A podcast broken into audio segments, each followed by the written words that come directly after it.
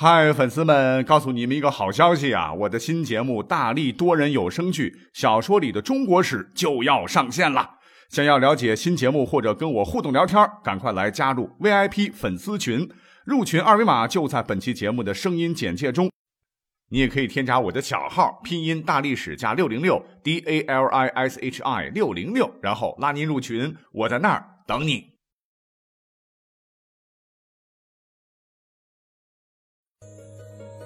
管他正史野史，这里只有大历史，大力讲的历史正在播出。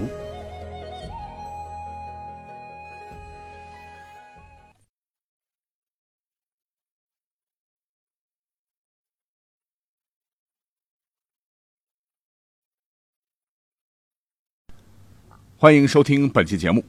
先问下各位，这个黄梅戏听过没有？哎，我跟你说。没听过的，真的可以去搜一下哈。我觉得唱腔真的非常优美。我我打小就特别喜欢黄梅戏啊，呃，尤其喜欢女驸马。哎，我们先来听一段大家都耳熟能详的唱段：谁料皇榜中状元。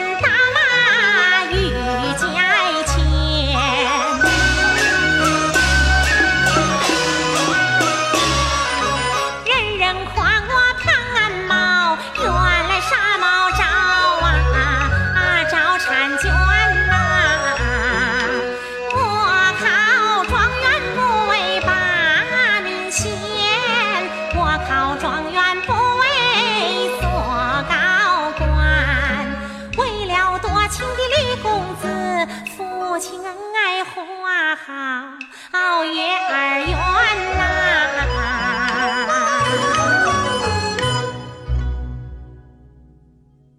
黄梅戏代表作《女驸马》，那是一部极具传奇色彩的古装剧了啊！说的什么内容啊？说的在湖北襄阳道台之女叫冯素贞，与李兆廷啊这个帅哥自幼相爱，由母亲做主定亲。后来呢，李家衰落，这个素贞的母亲也去世了。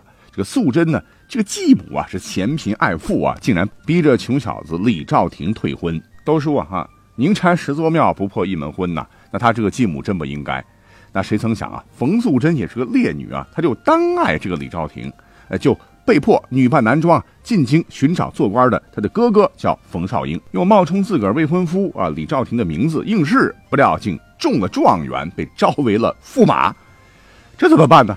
洞房之夜呀，这个素贞呢就将真情啊告诉了这个公主，皇帝最后迫于形势，只好赦免了素贞，命令李兆廷。来顶状元之名，并与素贞完婚。公主呢，也与改了名，已经做了八府巡按的这个冯素贞的哥哥冯绍英成了亲。啊，这部剧的这个结局啊，真是大团圆，皆大欢喜。其实呢，我早就发现有很多朋友啊，跟我一样都喜欢这部剧啊。他们在百度上就提问说，这部剧里的曲折离奇的故事，历史上真的有吗？那才貌双全的冯素贞，真的在历史上是确有其人吗？今天我们就来结合着这部剧来回答一下。首先来纵观一下哈，我国漫长的封建社会，这个男权社会嘛，妇女同胞是没有资格参加科举考试的，自然呃也就没有女状元之说。但是历史上有一个特例，那就是一八五三年春天，当年的这个太平天国呀，攻克南京之后，推行男营女营制度啊，称男管女管。不久呢，洪秀全是颁布诏书，开甲取士，同时打破常规，增加女科。啊，要求女馆中啊，凡识字女人都去应试。哎，这在中国历史上是破天荒的啊！结果南京有个女子啊，叫傅善祥，一举夺魁啊，成为了太平天国时期的女状元，也是我国历史上唯一的女状元。那换言之，就是女驸马当中讲的这个女主角是高中状元，这事儿根本不可能有。但虽说女子中状元不可能，可是女主冯素贞在历史上真的有历史原型哦。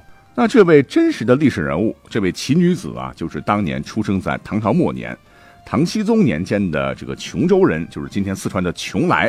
她的名字唤作黄崇古。哎，这个“古”字这个发音好像挺奇怪的，其实是美好幸福的意思。那他的父亲叫黄使君呢，曾在蜀中为官。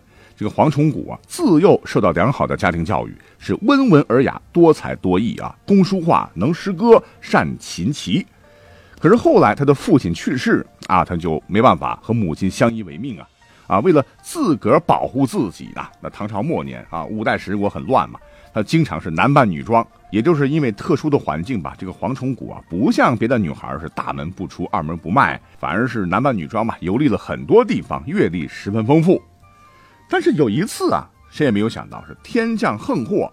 这临邛县城发生大火灾啊！黄崇古路过现场，反被诬为纵火人，哎，就被送进了大牢。自个儿啊是百口莫辩呀，啊，已身陷囹圄啊，怎么脱身呢？哎，他听说啊，这个地方的父母官知州周祥是为官清正啊，所以呢，就想了一个小对策，在周祥审问他的时候呢，他就现场做了一首诗来辩解。这首诗写的非常好啊，说。偶辞幽隐在林琼，行止坚贞比剑松。何事正清如水镜？盼他野鹤在深笼。哎，就是我是道德高尚的人，怎么能干出这种坏事呢？请大人明鉴呐！那周祥这个官呢，也特别的识才啊，见到他的诗呢，很欣赏他的才华啊，又见他长得是斯斯文文，非常俊俏啊，因为穿的男装嘛啊，态度从容。啊，确信他肯定是无辜蒙冤了，随即下令释放。那后来周祥呢，在一个学院啊，就召见他啊，让他跟自己的儿子、侄子一起研讨学问。因为这个黄崇古非常聪明啊，然后多才多艺嘛，周祥很赏识他。不久呢，就举荐他代理司户参军。虽然说是八品小官，可是这个黄崇古到任之后，办事极为干练。上任一年呢，就卓有政绩啊！啊，周翔非常喜欢这个黄崇古啊，见他是英俊多才，哎，就主动提出要把自己心爱的女儿嫁给黄崇古。这一下这黄崇古可就犯难了，可是又不好直言，说自个儿其实也是个女儿身呐，就不得已啊，写了一封辞职求隐的信，交给了周祥。信是这样写的：辞蜀相妻女诗，一辞石翠碧江媚。贫手蓬毛淡赋诗，自拂阑珊居峻远，永抛鸾镜画蛾眉。立身卓尔青松操，挺志羌然白璧姿。幕府若容为坦腹，愿天速变做男儿。这首诗什么意思呢？就表明自个儿是辞去了哈翠羽装饰，在蓬茅草屋苦读诗书，乱世为了自保啊，假扮男装。没想到无意中啊被您赏识，那自个儿虽然是女儿之身呢，但仍然像白璧一样保持着自个儿的清白。哎呀，感谢大人对自个儿的赏识，真的想跟大人好好的来干一番事业，好好报答大人。只是无奈您让我做女婿，哎，我真恨不得能变成男子来回报您的知遇之恩呐。这周强看完这封信是览诗书惊骇。大惊失色，大吃一惊，哎，方知这个黄崇古这个多才多艺、办事干练的司户参军，竟然是个女子啊！忙召见询问，哎，这才了解到胡崇古原为黄使君之女，幼师父啊，与老母同居。哎呀，这个周强是一家其贞洁。那在封建社会，只要你暴露了自己是个女子的身份啊，那就不能再为官了。怎么办呢？哎，这个周强就顺从了他的意愿。还赠送了一笔生活费啊，让他回了老家。此后呢，啊，著名戏曲女驸马的这位历史真实的原型啊，就和他的老母亲一起生活在彭热，是守贫而终。那这个故事应该是真实发生的啊。那到了明代呢，当时明代有个状元叫杨慎呢，他写了一本叫《历情集》啊，哎，就把这个故事改编了改编，加工了加工啊，说王属女状元黄崇古林琼人，点点点，传奇有女状元春桃记，盖黄氏也。后人为了弘扬黄崇古敢于挑战世俗、为女子扬眉吐气的崇高精神，也把他隐居和藏地的这个邛崃铜鼓山改名了现在的穷鼓山。那黄梅戏《女驸马》里的主要情节也是根据这位穷来才女的真实故事改编而成的。到这里，我们就把这个小小的故事讲完了。感谢各位的收听，我们下期再会。